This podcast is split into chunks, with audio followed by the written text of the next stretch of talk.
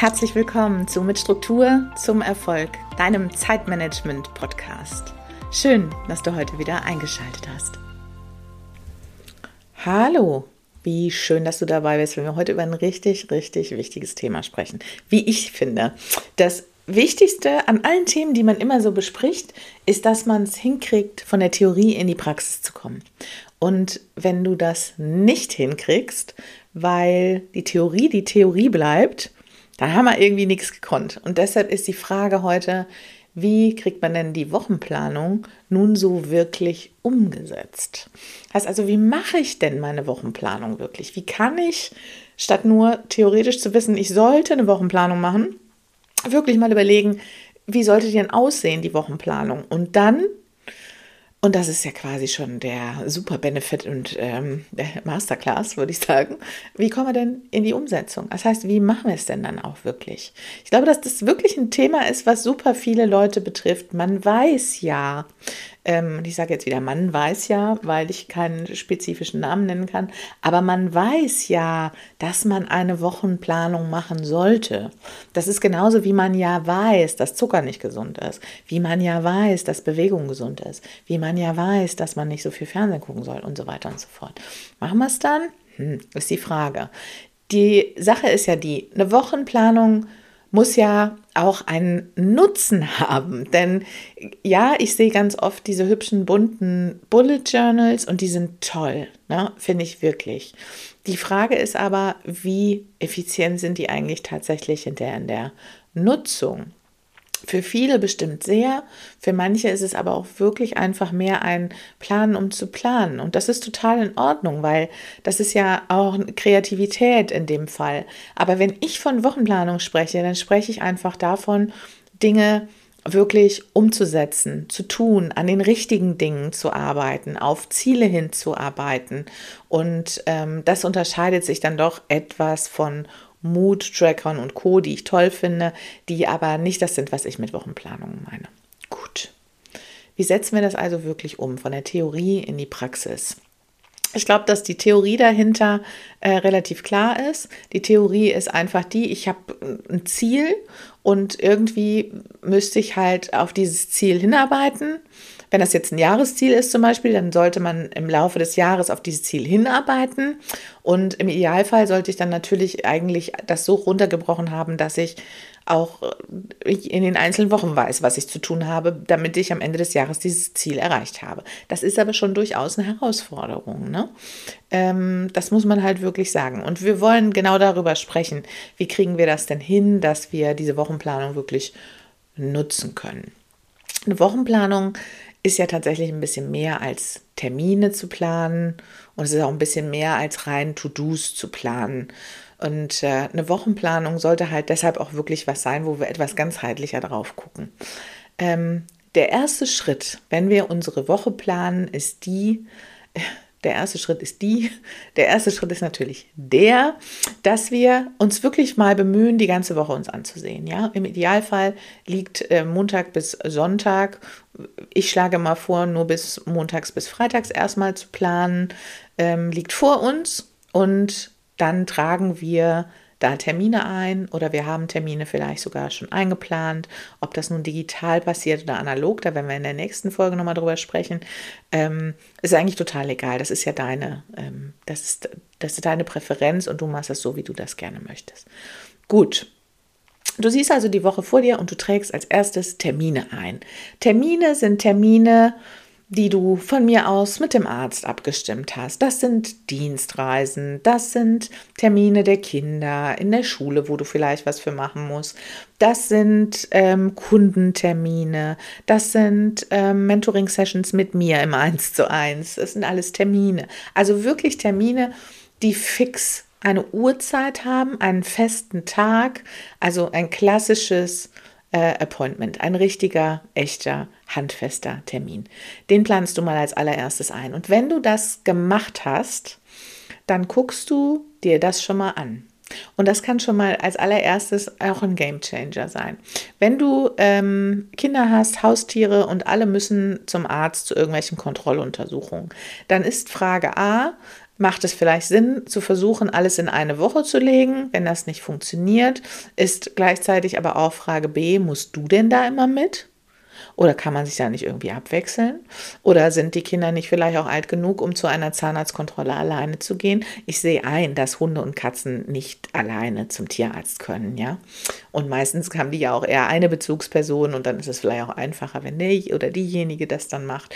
Aber ich finde durchaus, dass man mal hinterfragen darf, ob alle Termine, die in so einem Kalender stehen, nur weil sie wirkliche Termine sind, jetzt zweckmäßig sind. Klassisches Beispiel hatten wir zuletzt auch noch im Mentoring. Eine ähm, Kundin von mir bekleidet sechs, glaube ich, naja, oder fünf. Ich kriege jetzt in, im Kopf nur fünf zusammen. Fünf Ehrenämter. Was ich unglaublich löblich finde. Wir wissen alle, wo unser Land stünde, wenn es diese Ehrenamtler nicht geben würde. Aber fünf. Sie hat drei Kinder ein eigenes, ähm, die haben einen Handwerksbetrieb, in dem sie quasi die ähm, betriebswirtschaftliche Leitung innehat und ähm, drei Kinder, zwei Hunde und diese fünf Ehrenämter. Diese fünf Ehrenämter sind jetzt auch nicht von zu Hause aus dem Homeoffice zu tun, sondern das sind Dinge, wo man auch wirklich anpacken muss, wo man hinfahren muss und so weiter und so fort. Die hat den ganzen Kalender voll mit Terminen, jeden einzelnen Tag. Und ähm, das ist schon verrückt. Ne?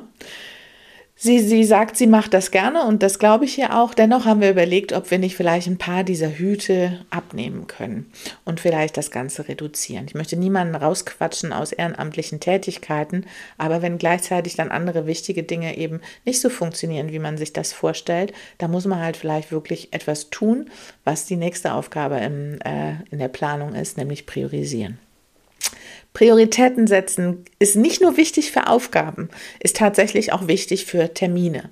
Und ich kann das auch aus meinem Angestellten-Dasein noch sagen, dass ich das auch wirklich mit Terminen innerhalb der Firma gemacht habe. Ich hatte zum Teil so viele Termine, dass ich drei oder vier Termine zur gleichen Zeit hatte. Natürlich kann ich mich ja nicht zerreißen, ja, das geht ja nicht. Und ich beherrsche Zellteilung auch nur in sehr eingeschränktem Maße, sodass ich äh, solche Dinge dann auch nicht vermag. Aber ähm, das hat schon mit Prioritäten setzen zu tun. Und das gilt eben für alles. Die wichtigsten Termine identifizieren, die wirklich auch gemacht werden müssen und wo du vielleicht auch dabei sein musst. Die wichtigsten Ziele, die du in der Woche hast, vielleicht einen anderen Termin ab, ähm, abstimmen oder halt auch äh, zweimal zum Sport oder halt auch mit Freunden treffen am Wochenende und halt natürlich auch berufliche Ziele wie ähm, zwei äh, Kundengespräche, Kundentermine. Also sowas äh, sind natürlich auch Dinge, die ganz wichtig ganz vorne in die Wochenplanung müssen. Und dann die Aufgaben. Und immer bitte fragen, priorisieren und dich selber hinterfragen. Und da kommen wir jetzt mal in einen Bereich rein, der wirklich wichtig ist, nämlich die Frage danach, sind die Dinge wichtig und deshalb werden sie priorisiert oder sind die Dinge dringlich und deshalb werden sie priorisiert. Ich wage mal zu behaupten, und dazu habe ich jetzt schon mit sehr vielen Kunden zusammengearbeitet, dass ein Großteil der Termine in der Wochenplanung dringende Termine sind die nicht verschoben werden können, die unbedingt gemacht werden müssen, dringende Aufgaben, der Klassiker aller Aufgaben, die ähm, als ultra hoch priorisiert in deinem Wochenplan zu finden sind, ist ganz oft die Steuererklärung. Die ist dann super oberwichtig, hat wahrscheinlich noch rote Ausrufzeichen dahinter in der Wochenplanung. Warum denn? Weil die dringlich ist, weil irgendwann dieser Termin nicht verhandelbar ist, den musst du einhalten. Das ist aber nur deshalb irgendwann in deinem Wochenplan wichtig und dringlich und Prio 1 und hat rote Ausrufzeichen, weil du es vorher 20 Mal nicht gemacht hast. Da hatte es keine Priorität. Die hat es erst jetzt, wo es dringlich ist. Und das ist schon einer der ersten wichtigsten Tipps priorisiere so, dass Dinge möglichst nicht dringlich werden. Das ist natürlich eine Herausforderung. Aber wenn du an deiner Steuererklärung früher in kleinen Blöcken und kleinen Aufgaben schon mal was fertig machst, dann hast du nicht hinterher so, dass du eine halbe Woche dafür zu verplanen hast, weil du dann jetzt ja doch mal anfangen musst. Das ist so ein bisschen jetzt die, ja, ja, Mama, äh, ich weiß, hat aber was mit Prioritäten zu tun. Prioritäten sind die Dinge, ähm, so zu planen, dass sie nicht dringlich werden. Und vor allen Dingen sind Prioritäten auch nicht die Dinge, die wir total gerne machen. Ja, schon, es sollte auch immer was dabei sein, was wir gerne machen, sonst ist das ja auch irgendwie komisch. Wenn wir eine ganze Woche lang nur Sachen machen, die wir nicht mögen, dann müssen wir, glaube ich, insgesamt ein bisschen mehr mal hinterfragen. Aber eine Priorität können auch Dinge haben, die wirklich manchmal so ein bisschen painful sind. Ne? Die müssen ja trotzdem gemacht werden. Das ist auch gar nicht immer, das muss man sich, glaube ich, auch gerade insbesondere, wenn man selbstständig ist, abgewöhnen. Ne? Sich immer zu fragen, mache ich das jetzt gerne? Das ist total egal. Also manchmal ist es total egal, weil die Dinge müssen halt einfach gemacht werden. Das ist auch zu Hause, im Haushalt ist das so, ich mache nicht so gerne, ich putze nicht so gerne die Fenster. Ja, interessant kannst du, wem willst du das denn erzählen? Das interessiert doch niemanden.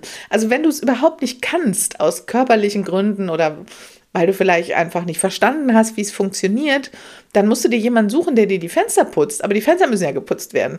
Also ganz oft ist es so, und ich habe das auch im Mentoring ganz oft, dass jemand mir sagt, ähm, und wir kennen das alle, ich mache nicht gerne Buchhaltung. Ja, ich auch nicht. Mache ich überhaupt nicht gerne, finde ich doof. Alles, was mit Finanzen zu tun hat, ähm, mache ich einfach nicht gerne. Also ich verdiene gerne ganz viel Geld, aber ich will ansonsten nicht so richtig viel damit zu tun haben. Das ist einfach so. Also natürlich kümmere ich mich um Geldanlage, das macht mir Spaß. Aber so hier mit Rechnungen sortieren und so ein Zeug, bah.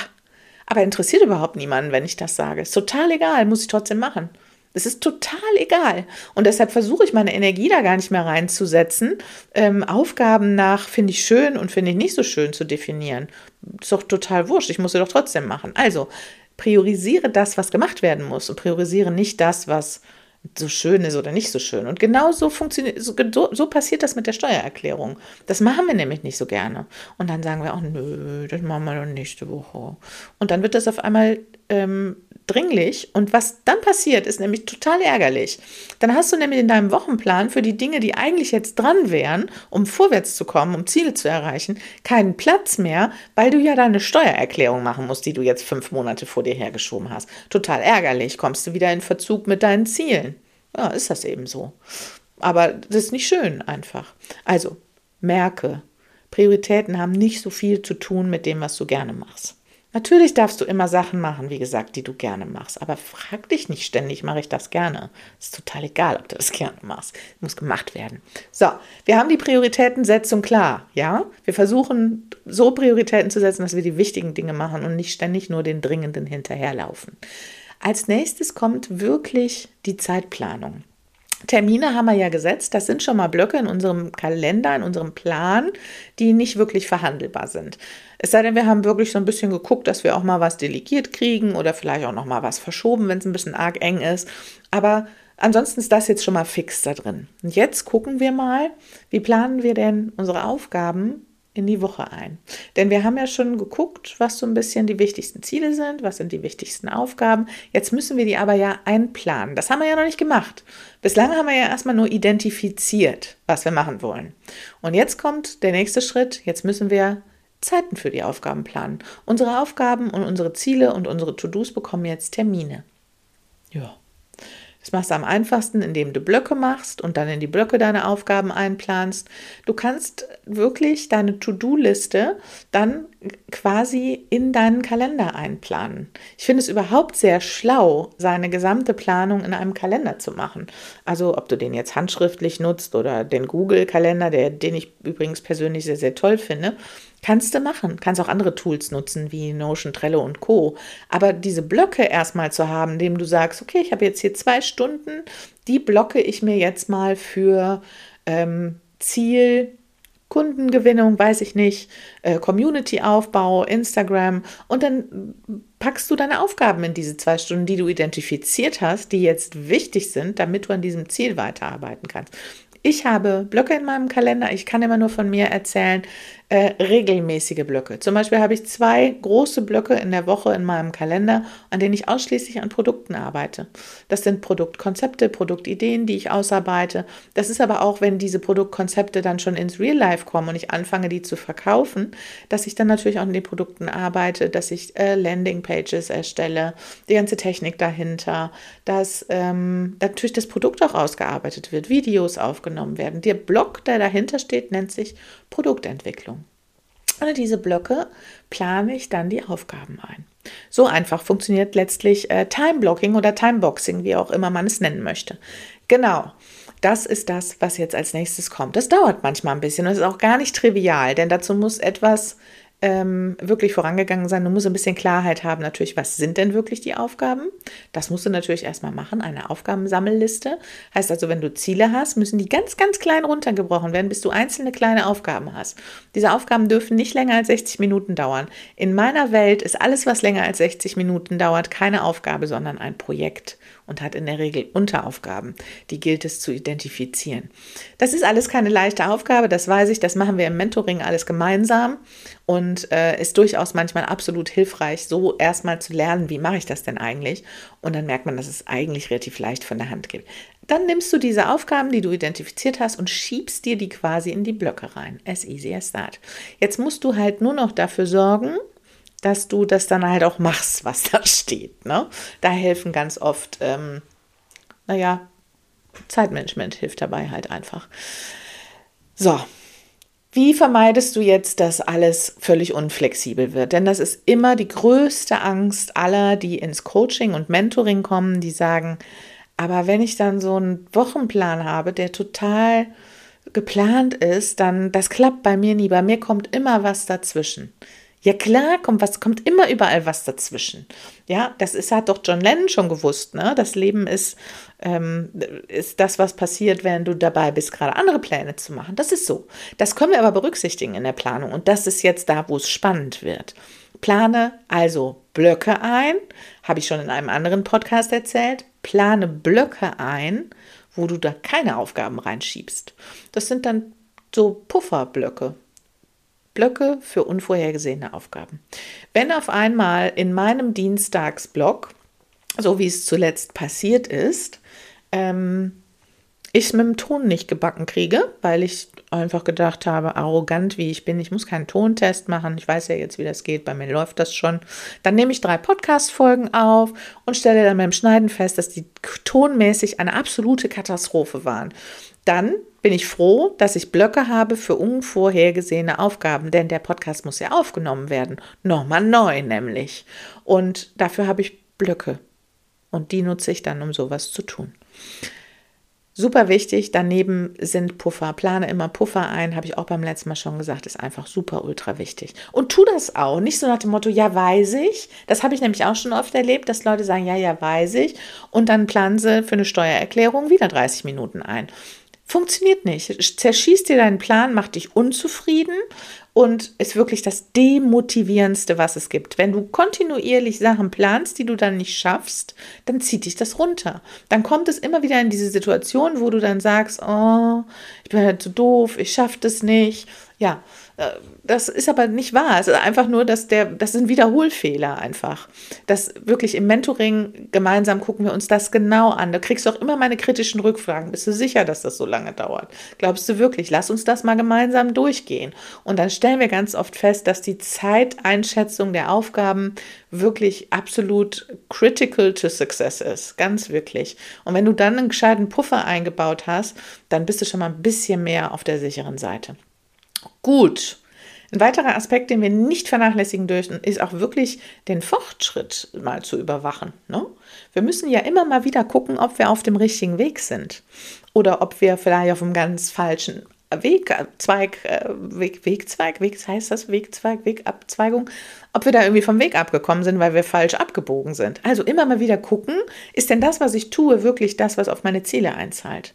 Es ist super, super wichtig. Regelmäßig überprüfen, Kennzahlen nutzen, wirklich auch aufschreiben und vergleichen. Ja, wenn du immer wieder das Gleiche machst und die Dinge aber nicht zum Erfolg führen, dann musst du manchmal überlegen, ob du nicht Stellschrauben verändern musst. Das merkst du aber nur, wenn du wirklich mal umguckst und wirklich mal prüfst und wirklich mal schaust und vergleichst. Das ist ultra wichtig. Muss auch einen Block für haben in deiner Wochenplanung.